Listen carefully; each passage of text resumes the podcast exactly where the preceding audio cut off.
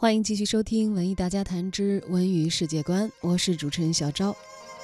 和时尚圈一样啊，电视剧圈也是会不断的去复刻过去，在翻拍经典的道路上，时不常我们就可以看见一些曾经见过的老面孔。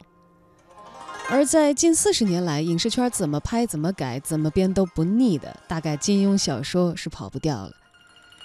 在国庆节之后呢，有两条和《神雕侠侣》相关的新闻登上了热搜。一呢是2019版《神雕侠侣》的官宣主演阵容公布了，还有呢是名导演徐克执导的电影版《神雕侠侣》，据说要在内地海选主角。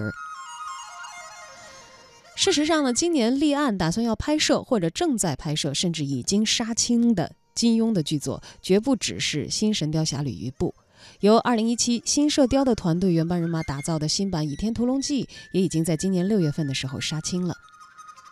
曾经六次被改编成电视剧的《天龙八部》在国庆前开始了第七次的拍摄。相比这两年启动的其他金庸剧，这一版的《天龙八部》主演据说是最大牌的。不论是萧峰的饰演者杨佑宁，还是王语嫣的扮演者文咏珊呢，呃，据说呢都是在演艺圈打拼许久的艺人。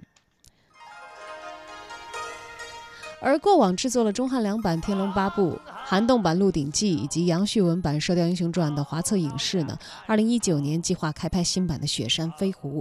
同样看重这个题材的，还有曾经执导过金庸剧的导演张纪中。有说他执导的《飞狐外传》计划会在明年启动，而新版的《碧血剑》和新版的《鹿鼎记》今年呢也纷纷传出要立案、要拍摄的消息，甚至有消息称，九零后戏骨张一山将会和杨紫在新版的《鹿鼎记》里再度搭档重逢。啊，究竟会怎样啊？看来这个金庸戏又迎来了一轮翻拍热潮，而有很多的戏呢，现在都只是在立项或者是完成的阶段，离见观众呢还有一段的时间。